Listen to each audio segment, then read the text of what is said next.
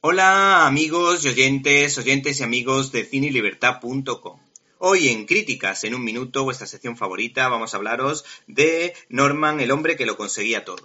El actor Richard Gere debe tener algo especial para las chicas porque puede chocar que un hombre con los ojos achinados y con el pelo canoso desde muy joven tenga un imán tan potente. El caso es que en esta ocasión cambia el registro de galán o de personaje con gran carisma para convertirse en abuelo cebolleta, en Norman el hombre que lo conseguía todo.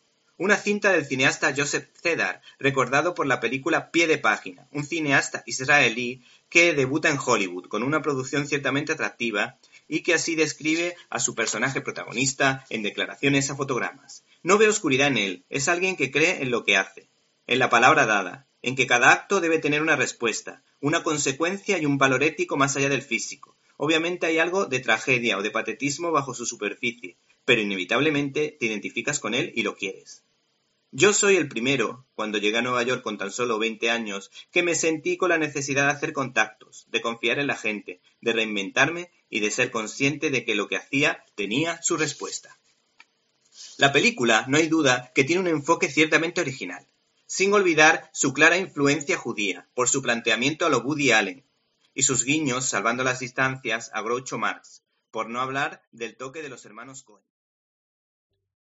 ¿Te está gustando este episodio? Hazte fan desde el botón Apoyar del podcast de Nivos. Elige tu aportación y podrás escuchar este y el resto de sus episodios extra. Además, ayudarás a su productor a seguir creando contenido con la misma pasión y dedicación.